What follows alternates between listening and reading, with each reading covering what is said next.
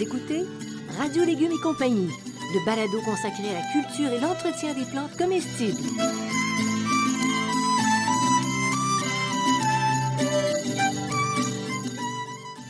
Laitue, Basilic, plantation, poivron, bleuets, pollinisation, haricots, arrosage, fraises, insectes ravageurs et maladies, concombres, fertilisation.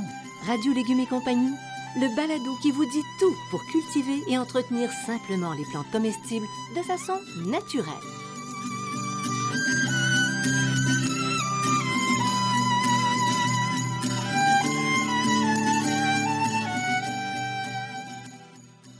Cette émission vous est offerte par Sem Saveur, le spécialiste des plantes comestibles prêtes à planter.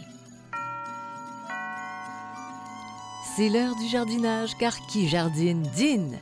Des plants de légumes savoureux et colorés, de fines herbes qui font voyager, de petits fruits irrésistibles, tout prêt à planter. C'est ce que vous propose Sem Saveur.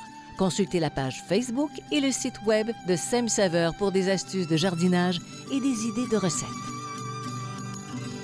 Vous savez quoi? On est très content de vous accueillir à Radio Légumes et compagnie. Bonjour tout le monde. Bonjour Bertrand Dumont. Bonjour, Janine Ross. Cher Monsieur Bertrand. Oh, je- Mon Dieu, que ça Non, commence. J'ai une euh, réflexion. oh, attention, attention, mesdames et messieurs. On scrute l'espace. Mais étudie-t-on ce qu'il y a sous nos chaussures et sous nos pieds, Bertrand? C'est important de connaître l'espace et le cosmos, mais ce qui est sous nos pieds, c'est peut-être encore plus important parce que les- si l'espace nous nourrit peut-être en termes de fantasmes, sous nos pieds, ça nous nourrit en termes de Réel. nourriture, de réel. C'est ça. Alors, regardons bas, soyons humbles et partons à la découverte. De la vie. De la vie fantastique et insoupçonnée du sol. Quand même, c'est pas même, rien. hein. Mais oui. c'est Mais c'est tellement vrai. Alors, Bertrand, on va essayer d'y aller de façon claire pour que tout le monde comprenne et euh, on va voir ce que ça donne. Mais ce qui est int- intéressant à dire, c'est que d'abord, c'est un parent pauvre depuis plus d'un siècle euh, dans les considérations horticoles et agricoles. La vie du sol, euh, pourtant, ça représente une fantastique biodiversité qui est au service du jardinier, tenez-vous bien, gratuitement. Bon.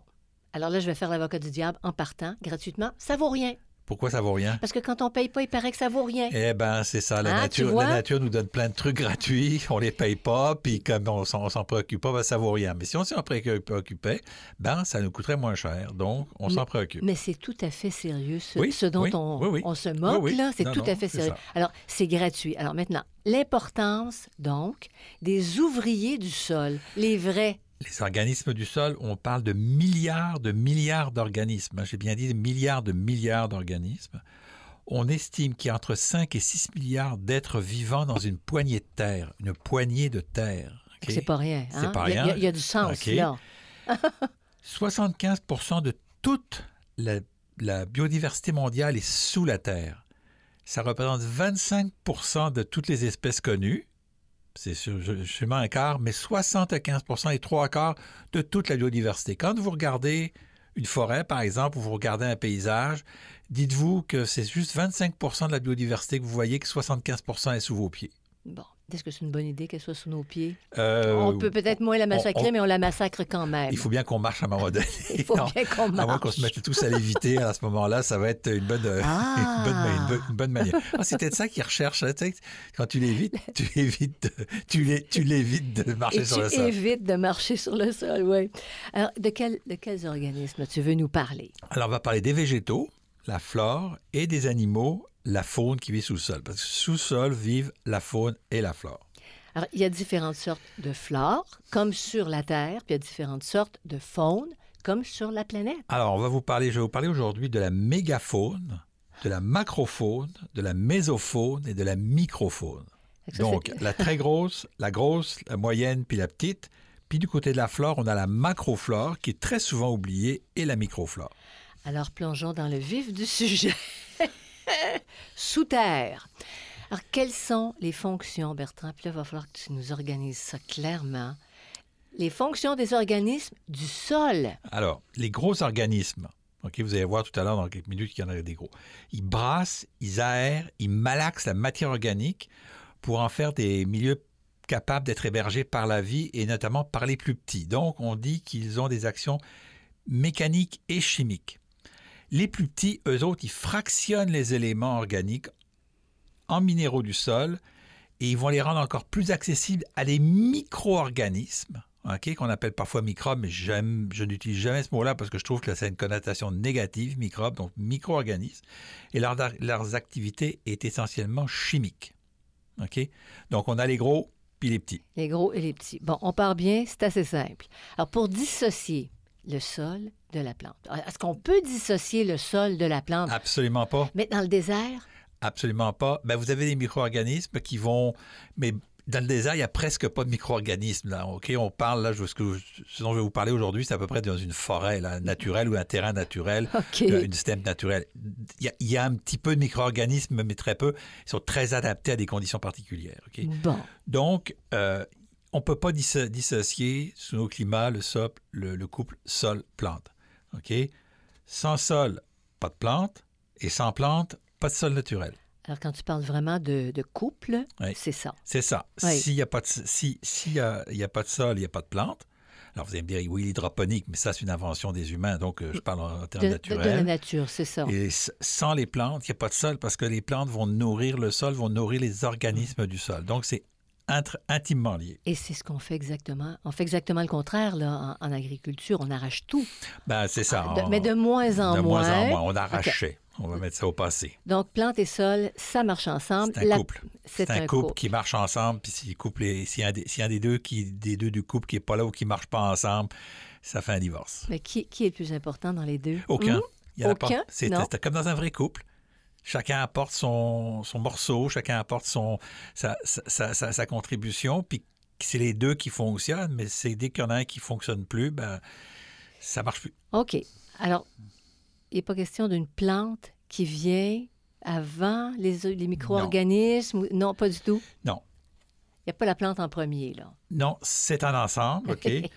Euh, dans la, la plupart des livres consacrés à la vie du sol, on, parle, on, on vous parle toujours des plus petits organismes vers les plus gros, OK? Donc, des micro-organismes vers les plus gros. Pourtant, c'est complètement le contraire, est intimement lié à la dégradation de la matière organique, donc les plantes, Donc, ce qu'il y a de plus gros. ce qu'il y a de plus gros, et c'est ce qu'on appelle la mégaflore, OK? Jusqu'au processus qui débute à la fragmentation, à son incorporation du sol et à son utilisation par la plante.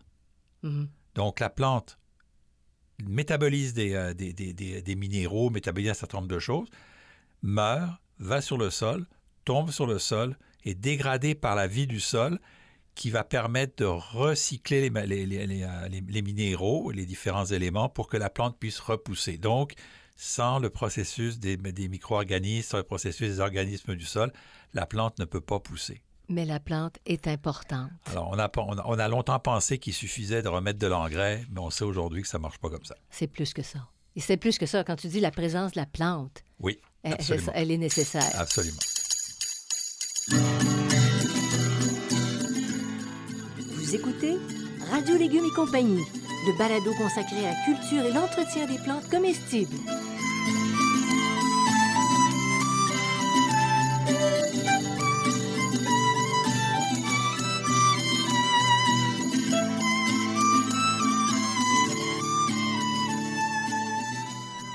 Amoureux des fines herbes, les prêts à planter Sem Saveur sont faits pour vous. Avec plus de 75 variétés de fines herbes différentes, vous avez l'embarras du choix pour ajouter de la saveur et de la fraîcheur à vos plats. Mais ce n'est pas tout. Ces fines herbes sont maintenant disponibles en petits pots biodégradables, offrant un choix écologique. Adoptez les prêts à planter Sem Saveur, c'est jardiner de manière amusante et responsable.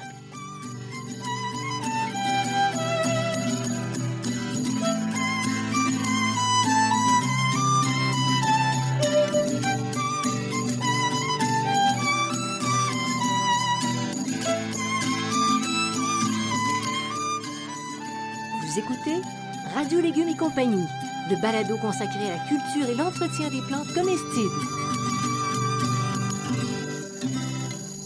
Bertrand, écoute, je vais faire un compa- une comparaison entre la mégafaune, admettons, puis un Ouais. robot culinaire du sol.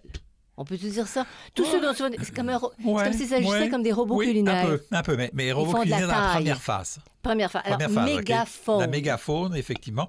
Alors, on vous parle des taupes, des musaraignes, des hérissons, des campagnols, des oiseaux, des salamandres, des tritons, des crapauds, des rainettes, des grenouilles, des orvets. Et puis aussi, il y a aussi une population qui va réguler les hérissons, les campagnols, qui sont les blettes, les hermines, les renards, les chats, les rapaces euh, diurnes et nocturnes. Donc déjà, il y, a, déjà un contrôle de certaines populations qui sont faites par d'autres populations d'animaux. OK? Euh, c'est de quoi est composée la mégafaune. OK? À quoi elle sert la mégafaune? Ben, Elle sert à brasser puis à fragmenter la matière organique. Tout simplement, les animaux, là, on vient le musaraigne, les hérissons et, et compagnie, ils vont briser les feuilles de la matière organique avec leurs pattes lors de leur déplacement. Ils vont commencer à casser ça. Pourquoi? grattes, ça Parce que les gratte. micro-organismes dont on parle tout le temps, ils ne peuvent pas arriver au départ dans des gros morceaux. Ça leur prend des tout petits morceaux. Ils vont, produire de la ils vont aussi produire de la matière organique utilisable par les, plus- les plus petits organismes. Ils vont mourir, ils vont avoir des excréments, donc ils vont travailler, ils vont réguler les populations du sol. Ça, ça va revenir à toutes les faunes et les flores. Ça régule, il y a toujours un système de régulation. Donc, si on détruit la vie, du, la vie de- d'un élément du sol, on vient en déséquilibre et là, on perd cet, cet aspect-là. Tu brises cette chaîne, Cette chaîne, de travail dans ça, le fond. Cette chaîne, cette chaîne de travail. Oui. Ils vont donc aérer le sol. Ils vont produire eux-mêmes de la matière organique puisqu'ils vont avoir des excréments et ils vont devenir des cadavres. ok? C'est Donc, ça. ils continuent à alimenter la vie du Mais sol oui. aussi. Donc, Mm. parce que pourquoi? Parce qu'ils ont mangé des plantes. Mais ils ont fait des tunnels. Ils ont fait- Des colossaux. On va y en- revenir en sur les plus. tunnels. On va y OK, revenir. OK. Mais, mais une taupe, une taupe, ça tra- c'est c'est bien Oui, déplaisant, mais oui. ça fait un méchant travail. Ben, c'est ça, c'est Hein? ça, effectivement. Maintenant, on arrive, là, tu nous as parlé de la mégafaune. Oui. On réduit, on s'en va à la macrofaune, d'autres travailleurs. La macrofaune, euh, on la considère, c'est entre 4 et 80 mm. C'est pas très gros. C'est pas très gros, OK? Le principal qu'on connaît, ben, c'est le ver de terre. Et là, je vais vous apprendre peut-être quelque chose, mais le- les vers de terre n'existent plus en Amérique, en, en Amérique du Nord depuis 12 000 ans. Hein? Dernière glaciation, il y avait des vers de terre.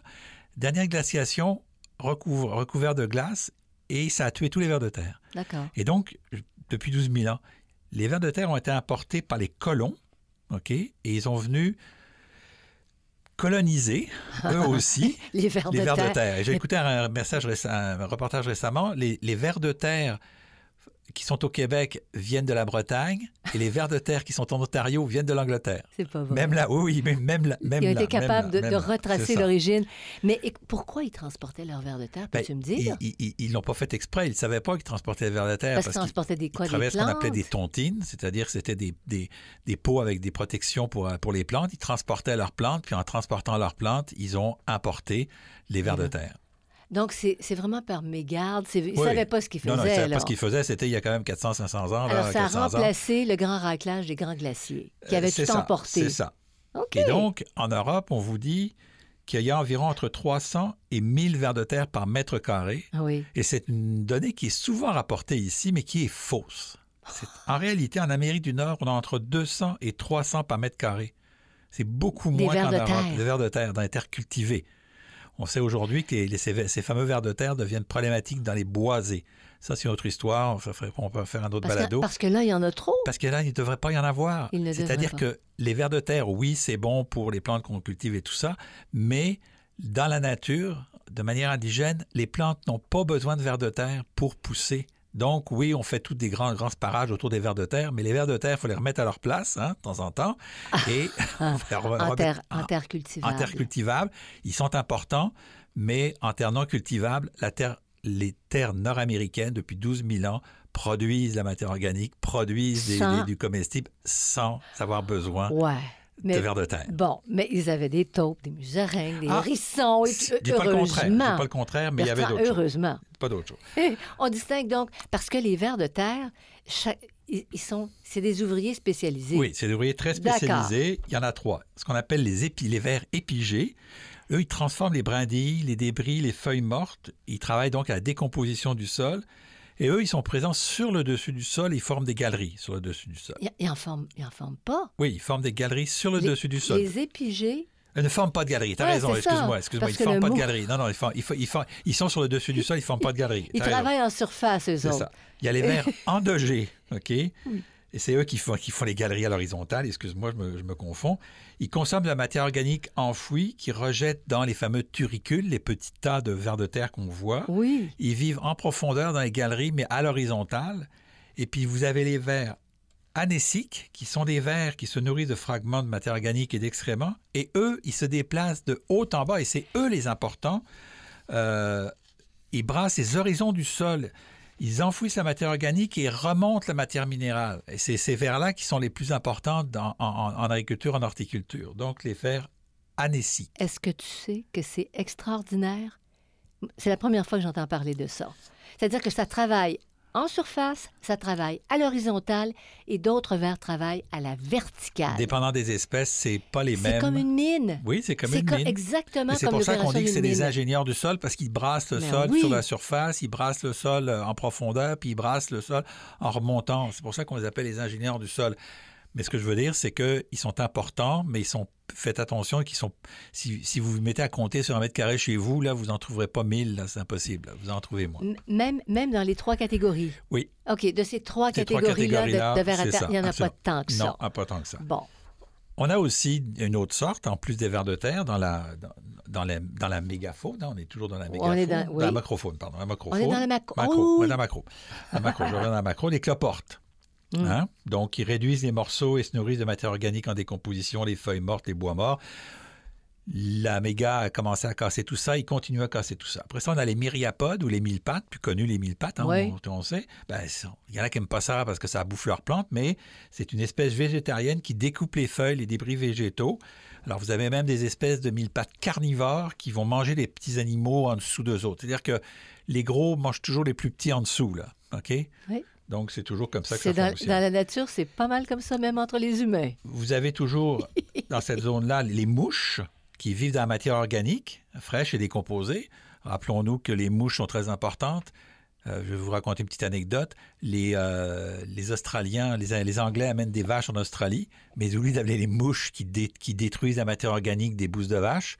Et là, ils se retrouvent, ils se retrouvent en Australie complètement submergés par les bousses de vache, Qui se détériorent qui se pas. détériorent pas. Donc, ça fait des, des monceaux de, terre- de bousses de vache. Mais sérieusement, sérieusement, donc, ils ont importé des mouches et à partir du moment où ils ont importé des mouches, ils n'ont pas eu ce problème-là. les Je te bouches parle en se sont 1800, déc- 17, 1800, là, dans oui. Et les bouches, ce sont parce que les insectes, c'est c'est des insectes, c'était des mouches. Donc, les mouches décomposent la matière organique. Ben, c'est très étonnant. Il n'y avait pas de mouche de remplacement en Australie. Et les larves, souvent, vont fragmenter. Vous avez, après ça, vous avez les coléoptères qui recyclent aussi les matières organiques.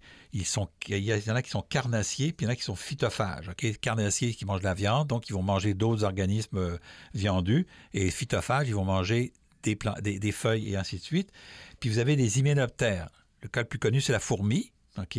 donc qui participe aussi au brassage de la terre et de la matière organique. ok? Autre Et, et- et- et aussi au niveau minéral? oui. Euh, Les fourmis? Oui, Oui. oui, une forme de minéralisation. Mais c'est ça, ça commence la minéralisation. C'est- des processus. Ce qu'il faut peut-être ajouter, que dire à, à cette étape-ci, c'est que tout ça se passe en même temps. hein. Tout, tout- tout le monde travaille en même temps. C'est pas des phases, mais toutes les phases de minéralisation, d'humification se font toutes, toutes en même temps, là, tout en, tout en même temps dans ça. Mais quand tu parles de minéralisation, Bertrand, euh, quand tu parlais des vers tantôt qui vont beaucoup en profondeur, Ouais. ils remontent à ce moment-là des Les minéraux. C'est-à-dire la minéralisation, c'est la transformation de la, je, je vais le rappeler, c'est la dé- transformation de la matière organique en minéraux assimilables par la plante. C'est-à-dire que si vous avez euh, du phosphore, par exemple, pour que le phosphore devienne assimilable par la plante, il faut, faut qu'à partir de la plante, il soit minéralisé. C'est-à-dire qu'il soit plus en organique, mais il devienne en minéral. À partir du moment où il devient en minéral, il peut être utilisé par la plante. C'est ça la minéralisation. OK. Puis tu nous parles des limaces que tout le monde adore. Que tout le monde adore, ben, se nourrissent de matière végétale tendre, puis elle accélère le, le broyage et le, et le pourrissement de la matière organique, le broie donc. Euh, et puis elle facilite le travail des bactéries et des champignons. hein. donc, donc, elle commence déjà à travailler pour, euh, pour, les, pour la, la- la suite. Les escargots aussi, qui se nourrissent de débris végétaux, vivants ou morts, euh, la charogne, des champignons, des mousses, des insectes. Euh, et euh, les limaces, les limaçons puis les escargots, ils font des chemins souterrains plus ou moins profonds qui facilitent euh, la pénétration de l'air et de l'eau. En profondeur? Euh, ils vont sous terre, non? Oui, ils vont sous terre. Oui? Oui, oui, Ah ils vont sous terre aussi. Donc, oui, les limaces, on les aime pas, mais elles ont, elles ont une utilité. hein. Elles ont- elles- Si elles existent, utilité. elles ont une utilité. C'est ça. Si elles existent, elles ont une utilité. C'est ça. Mm. Donc, c'est, si vous avez des limaces, c'est sûr que vous voulez pas que toutes vos salades soient mangées, mais c'est trouver l'équilibre, là. Euh, en tolérer un peut-être peu. En tolérer un peu, en tolérer dans votre plate-bande, puis qu'ils ne viennent pas manger vos, vos laitues. C'est, c'est tout ça, là, c'est de trouver l'équilibre dans tout ça. Alors, on a fait euh, méga, on a fait macro Oh. et là, on fait Méso. mésofaune. Mésofaune, ça veut dire la faune du milieu. Hein. Méso, c'est milieu. Donc, euh, c'est des organismes qui vont de 0,2 à 4 mm. Donc, c'est vraiment euh, très petit. On parle des arachnides, qui sont les araignées, les acariens, les oribates, les pseudoscorpions. Hein, vous en avez sous vos pieds, mais ils ne sont pas dangereux. Oh. Vous avez aussi les protours, les diplours, les nématodes, on les connaît. colamboles. Les nématodes, vous les Ben, connaissez. ceux, ceux qui font de la culture de plantes à l'intérieur, il y a des colamboles parfois qui ça. viennent Des- poser problème. Donc, on les connaît, les Des- nématodes, tu nous en Les parles nématodes, on souvent. en parle. Alors, les nématodes, attention, on a bien sûr les nématodes qui sont négatifs, là, qui, sont, euh, qui vont détruire des plantes, mais il y a beaucoup de nématodes qui sont positifs dans le sol. Et- Donc, il y a des nématodes dans les sols, il y a des nématodes dans, dans les sols au Québec. Là. A une époque, on nous disait qu'il n'y a pas de nématodes. C'est faux, il y a des faux. nématodes au Québec, sauf que ce pas des nématodes euh, ravageurs. Ils ne vont pas ravager les plantes, ceux-là. Puis pour ceux qui sont de la famille, par exemple, des araignées et tout, sont, c'est tout petit. C'est les petits, petits, petits Oui, oui, c'est des petites araignées, mais elles, font des nids, elles font des œufs, elles font un tout, un, tout, un, tas- tout un tas de choses comme ça. Et elles servent. Elles servent servent. la structuration Oui. du sol. Oui, c'est ça. Quand même, quand on n'aime pas les araignées, il faut les laisser tranquilles dehors. Ah, Euh, OK. bon. suivez, suivez mon regard, on est deux dans la pièce. OK? Mésofaune. Mésofaune, leur rôle, Leur rôle. maintenant. Alors, ils continuent à fragmenter mécaniquement, mécaniquement euh, la matière organique. Des, Ils- des- des- ils- des ils micro euh. C'est ça, c'est des, micro-bulldozers. ils découpent, et donc ils la découpent en, en- en- en plus petites particules. Surtout, ils augmentent la surface d'échange qui est utilisable par les micro-organismes. Les micro-organismes, ça prend des toutes petites surfaces et ça va multiplier. C'est- c'est- C'est-à-dire que si vous prenez une feuille puis vous la coupez en, en 2, en 4, en 6, en 8, en 10, en 20, en 50, en 100, ben à ce moment-là, arrivé à 100, les micro-organismes vont pouvoir commencer à l'utiliser. Mais tant qu'elle est à 2, ils ont de la difficulté, c'est plus compliqué. Ils vont le faire, là, mais c'est plus compliqué. Et puis, ils entraînent déjà aussi une modification au pH. Le pH. Les, les arachnides et tout ça. Oui, ah tout oui? ça. La, méso, la, la- mésofaune commence déjà à modifier le pH. Bon, alors comment ça se comment On va y ça? On va, on on va va y revenir revenir. là-dessus. OK. Alors, euh, on a dit quoi? On a dit méga. On a dit quoi? Méga, macro, méso, Méso, et là, on est rendu au micro. microfaune. microfaune. Ne pas confondre avec euh, ce que nous utilisons. Microphone. C'est ça. Donc, c'est des organismes vivants qui ont moins de 0,2 mm. Alors, cherchez pas à les voir à l'œil nu. Là, ça, micro. vous prend un, ça vous prend un microscope. OK? Là, on a les, les, les protozoaires et les amibes. Hein? Ça, ça nous remonte loin les amibes, là, parce que pour Mhm. ceux qui se souviennent, les amibes, c'est les premiers qui sont arrivés sur Terre dans l'eau il y a ben, ben, ben longtemps, 4, milliards et quelques d'années, là. Alors, dans l'eau, les, les milieux, Des milieux très humides. Uh-huh. Donc, si votre sol n'est pas humide, il n'y aura pas beaucoup d'amibes, donc vous n'aurez pas beaucoup de, micro, de microphones. Ils sont soit contractiles, soit vibratiles, donc ils se déplacent, soit flagellés, soit c'est des filaments différents pour se déplacer. Euh, ils consomment des bactéries, des champignons, parfois d'autres protozoaires, des algues, de la matière organique. Ils sont un peu voraces, eux autres, Bon, mais ils se mangent entre eux. mais ils produisent des déchets qui contiennent du carbone et des éléments nutritifs minéralisés pour la plante. Là, on est déjà à la minéralisation. On commence vraiment à être proche de la minéralisation. Dès qu'on part dans le micro, c'est là que la minéralisation fine se fait.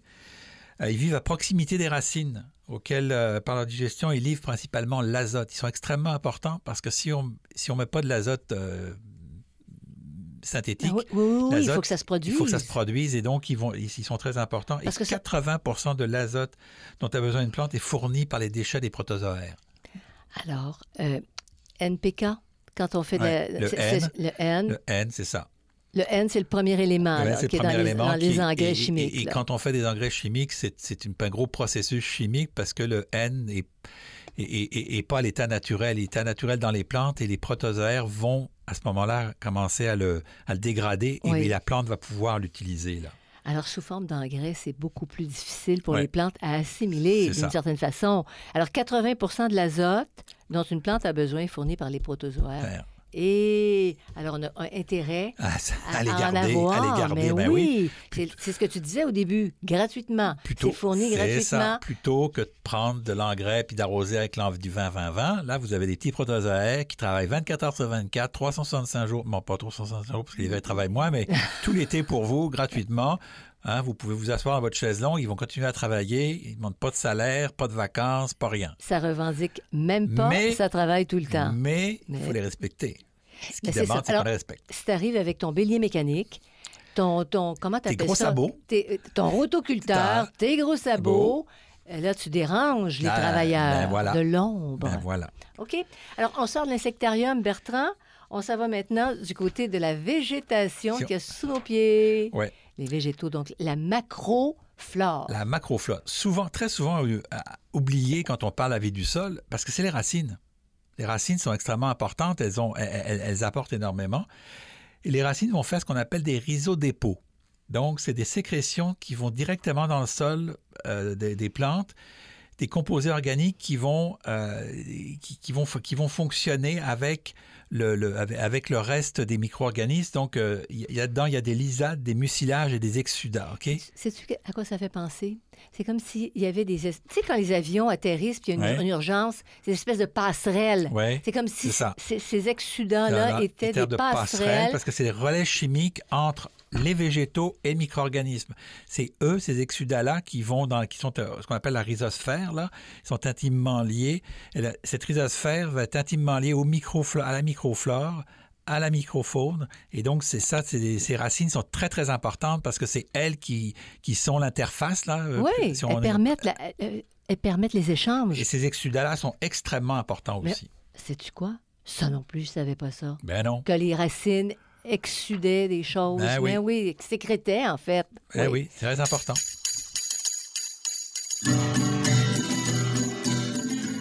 Vous écoutez Radio Légumes et compagnie, le balado consacré à la culture et l'entretien des plantes comestibles.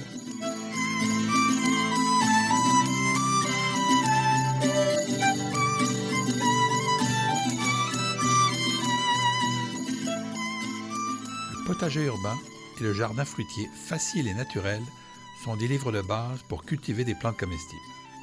Pour aller un peu plus loin, je vous propose aussi le potager productif sur les rotations et le compagnonnage et le jardin en pot pour les cultures en contenant. À partir de mon expérience personnelle d'horticulteur, je vous propose des centaines d'informations utiles qui rendront plus facile votre pratique du jardinage. Tous mes livres, produits 100% localement, sont en vente dans les librairies du Québec.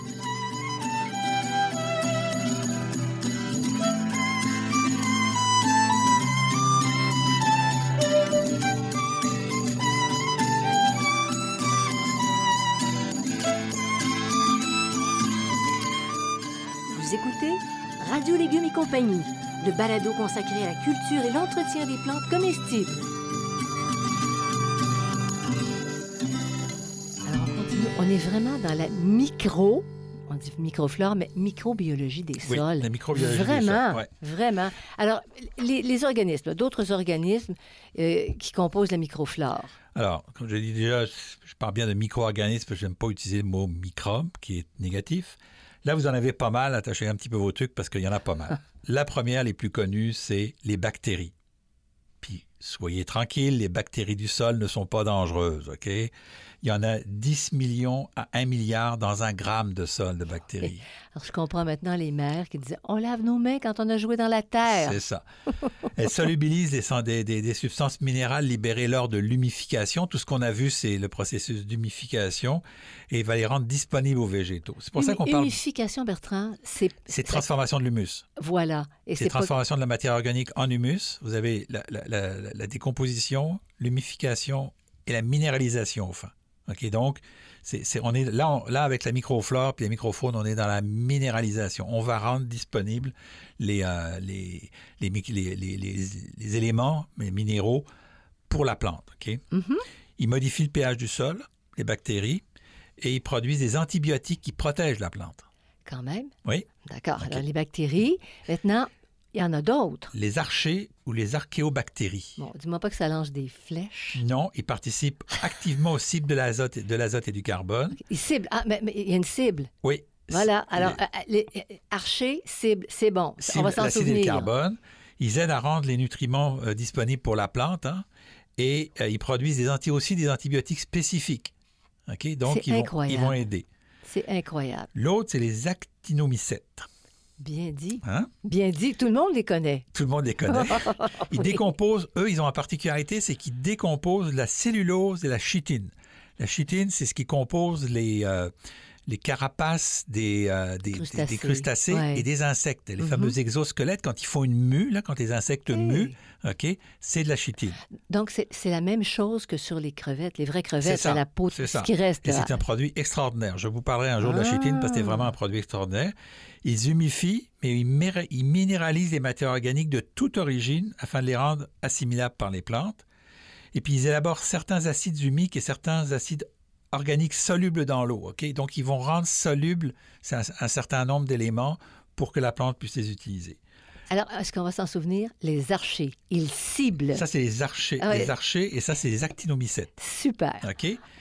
Là, je vais vous parler de quelque chose que vous connaissez mieux, les champignons, Ben moi, je dirais une éponge. les éponges. C'est une éponge, hein? Eux, ils transforment la matière organique en humus. Ils sont, ils sont dans le processus de l'humus, OK? Euh, vous les reconnaissez, les champignons, c'est-à-dire que le champignon lui-même du sol, vous ne le voyez pas. Mais quand il forme un ensemble, ça s'appelle un mycélium, il fait toutes ces petites, bla- toutes ces petites euh, cho- choses blanches qu'on voit. filaments, comme des filaments. Mhm. c'est ça, merci. Ces filaments blancs, c'est le mycélium qu'on voit. Et donc, alors ça, c'est des- vous avez des différentes sortes de champignons. Ces champignons-là, dans certains cas, vous allez voir, ils vont sortir du sol puis ils vont faire des champignons comestibles ou pas, là, des champignons à chapeau. Mais la plupart des champignons qui sont dans le sol, vous les voyez pas, mais ils sont extrêmement efficaces. Ils transforment l'azote en protéines. Oh! Hein? Oui. Euh, et c'est un des rares organismes sur Terre qui dégrade cette matière d'azote en protéines. OK? C'est très, très rare. Donc, ce qu'on appelle les hippes qui forment le mycélium euh, participent à la stabilisation des sols. Donc, chaque petit morceau forme des hippes qui forment des mycéliums et ces mycéliums tiennent le sol ensemble. Hein, donc, c'est très important. Et puis ce serait même, en Bertrand, une parenthèse, ce serait même un système de communication entre les arbres. Oui, Hein? oui, oui, je... Mais c'est- pas du fantasme, Non, non, là. non, non, non, ça, c'est prouvé, c'est ça. La vie du imaginez, là, je, sol. vous, je vous parle de tout ça, mais imaginez qu'on découvre aujourd'hui qu'il y a beaucoup, beaucoup, il y a, il y a des interactions incroyables, Ah des oui. milliards d'interactions qui peuvent se passer dans le sol. Juste, je vous donne juste la liste de des gens qui travaillent dans le sol. Mais oui. Mais là, il y, a, il y des possibilités incroyables dans le sol. Quand on entre de façon éhontée dans n'importe quel terrain, puis qu'on brasse tout ça, on démolit tout ça. Alors, mettez de l'asphalte pour euh, 10 ans sur, une- sur un sol, puis Il vous avez pour 150 ans à ce qu'ils reviennent. Ben, parce que cette vie-là est morte. Voilà, c'est clair. Donc, ils agissent favorablement sur la structure du sol, ils structurent le sol. Euh, ils s'imprègnent, ils s'imprègnent d'a- d'éléments minéraux puis d'oligo-éléments. Les micro-éléments, c'est les micro-éléments, donc pour les rendre assimilables. Puis ils fixent, ils fixent aussi les champignons, euh, les éléments dans le sol. Ils vont servir de fixation parce que si les éléments se promènent puis il pleut, ben, l'eau va les faire partir. Les champignons, eux autres, ils les fixent. Au lieu de lessiver tout ça. Alors, il y a quatre grands types de champignons. Les basidiomycètes, qui sont des décomposeurs de la cellulose et de la lignine. La lignine, c'est ce qui compose le bois, donc euh, notamment des feuilles mortes. Les myxomycètes, qui fournissent, euh, qui se nourrissent de fumier et de matières décomposées. C'est ce qu'on mange. En fait, les, les champignons de Paris, puis tout ça, c'est En fait partie, sur oui. fumier. Oui, c'est ça, mais c'est ça. C'est un- une espèce, mais il y en a plein d'autres dans le Oui. sol. Les omycètes, qui décomposent les glucides, la cellulose et la chitine. Et les acidiomycètes, des, bacté- des bac- des bactéries fixatrices d'azote qui libèrent le phosphore des plantes et ainsi que des produits euh, antibiotiques. Ils produisent des antibiotiques. Ça, ça avait été soulevé que des champignons pouvaient produire des Ben oui. antibiotiques il y a quelques années. Ben puis oui. ça avait été Ah, ah, oui! Mais qu'est-ce que ça, Voilà. pénicilline, c'est pas un champignon? Ben, c'est ça, Hein? c'est Bon, ça, c'est vrai. Là, je vous en parlais d'un autre champignon que vous connaissez sûrement beaucoup mieux, les mycorhizes, les champignons mycorhiziens.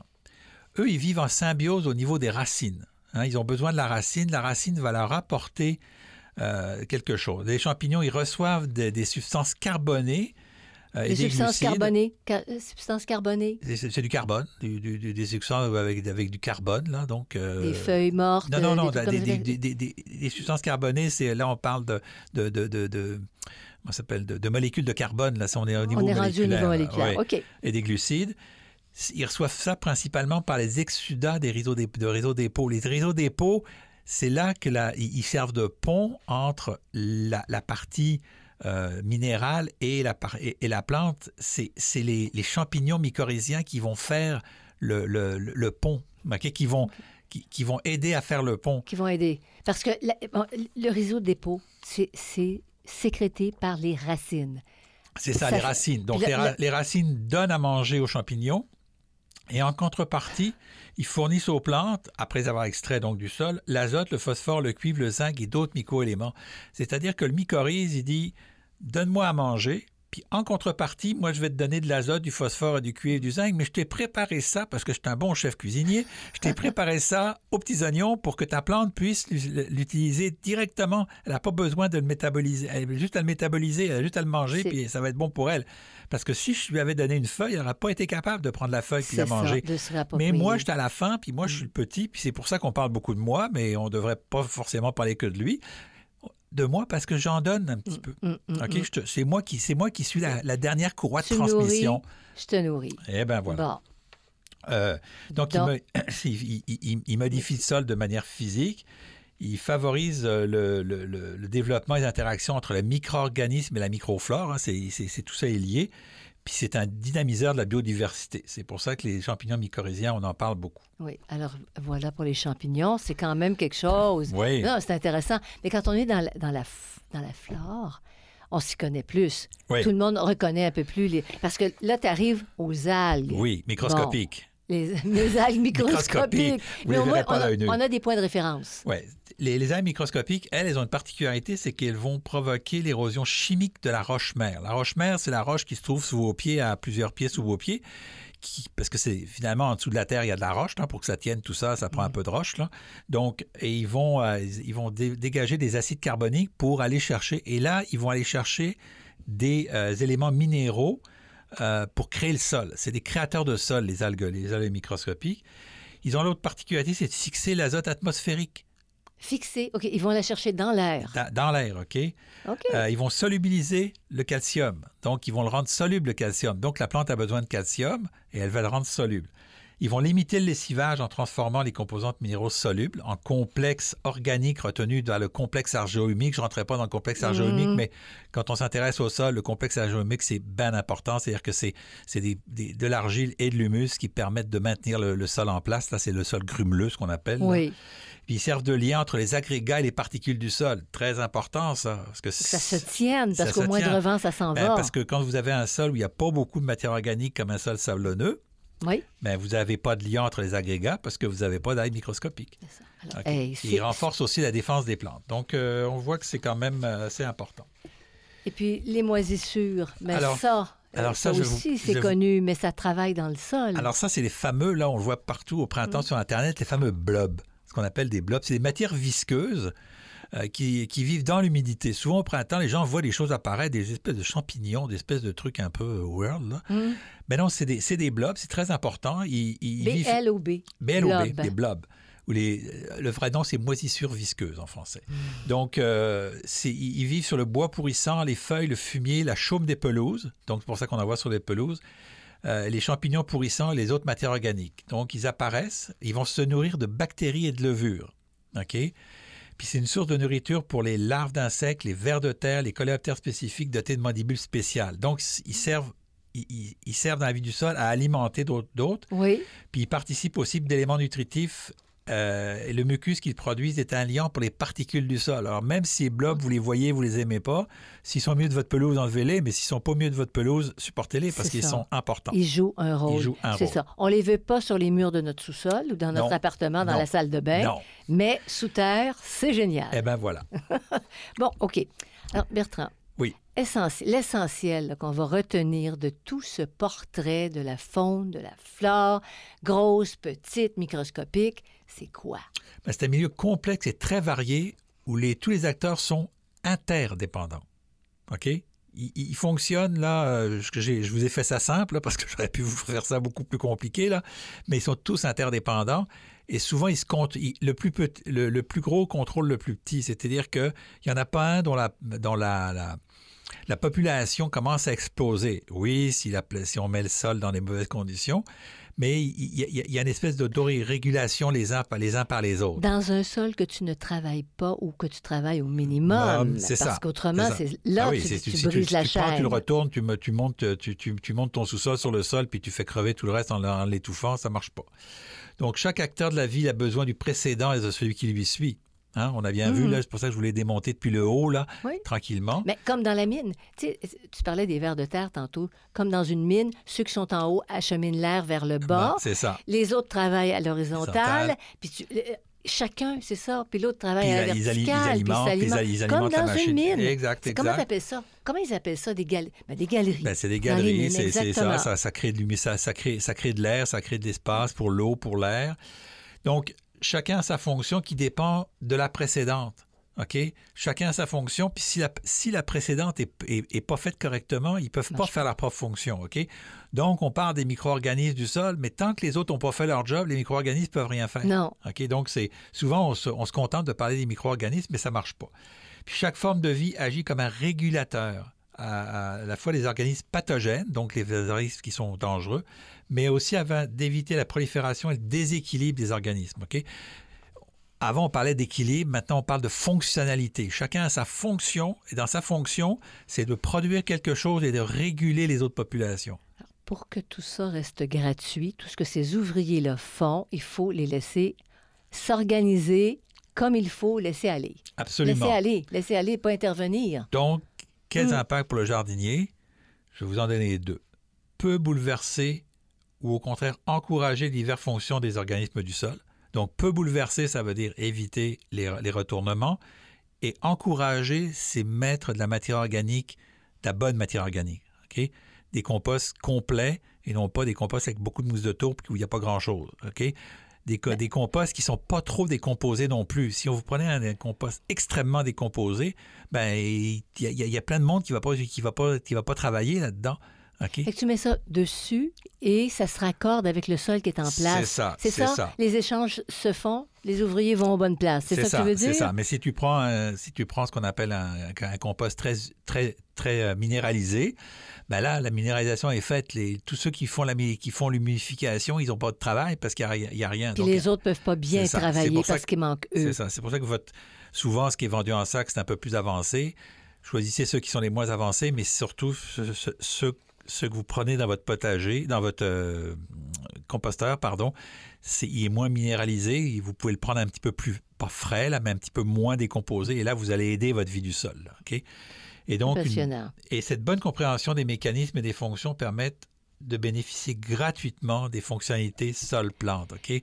C'est ça qui est important, c'est que si on entretient cette vie-là, on la respecte, on l'aide, OK? On va revenir sur comment euh, aider la vie du sol. Mais mon but aujourd'hui, c'était de vous montrer cette complexité de la vie du sol, cette, cette- tous ces éléments de la vie du sol, et que vous puissiez comprendre qu'elle est importante. Et puis après ça, on va, on va essayer de voir comment est-ce qu'on est capable de la, de, de- de la, de la conserver. Mais la première chose, c'est de ne pas la bouleverser, puis de- d'en prendre, d'en- prendre considération, puis de l'aider à, se, à, se, à se développer, puis à, se, à, à faire sa job. Quoi. En faisant le moins possible. Fait un jardinier qui regarde son potager, un maraîcher qui regarde son champ, va se dire mes premiers ouvriers, c'est tout ça. C'est tout ça. Mes premiers ouvriers. Après, on verra s'il y a de la main-d'œuvre au Québec Puis je vais vous, ah, ou ailleurs. C'est mais ça. Je bon, vais vous donner. On parle, de, on, on parle de pénurie de main-d'œuvre. Là, on n'est pas en pénurie de main-d'œuvre. On a en masse. Mais je vais vous donner un exemple pour vous, pour vous montrer à quel point.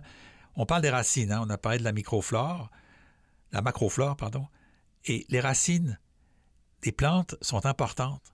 Mais les racines des plantes mauvaises herbes, dites mauvaises herbes, sont importantes chose. aussi. C'est pour ça que les plantes spontanées, là, si vous en laissez un petit peu dans votre terrain, c'est pas grave parce qu'elles vont avoir aussi une action, elles vont faire des exsudats, puis elles vont nourrir la vie du sol.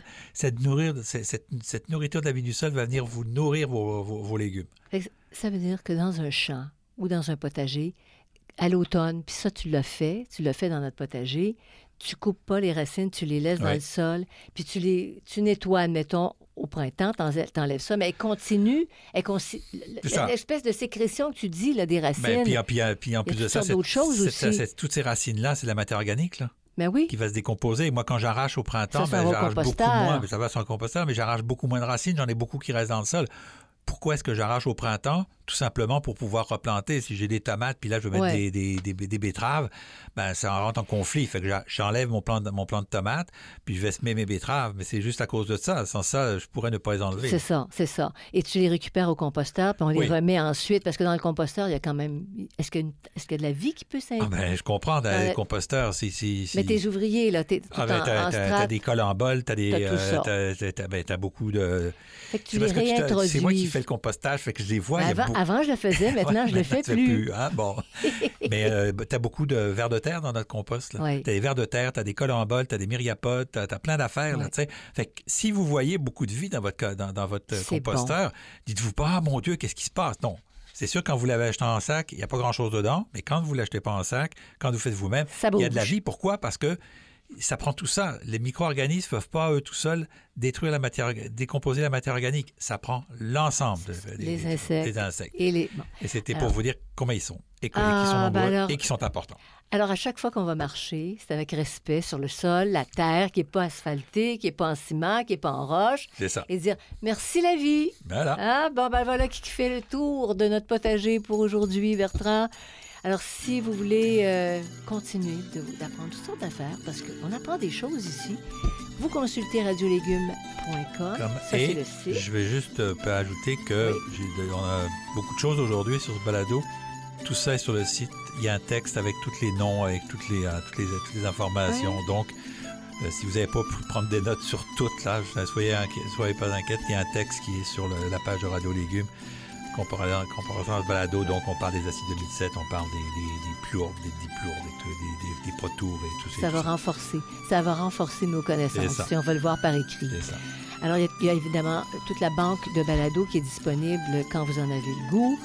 Euh, je voudrais remercier Sam Saveur qui nous supporte dans notre démarche et remercier Xavier Gervais-Dumont pour la musique, Charles Gervais-Dumont pour l'assistance technique. Merci beaucoup, Bertrand. Ça a été un voyage, au, pas au fond des mers, sous la terre, Sous la terre. en votre compagnie. Salut tout le monde, portez-vous bien.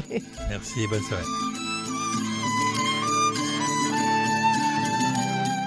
Vous écoutez Radio Légumes et compagnie, le balado consacré à la culture et l'entretien des plantes comestibles.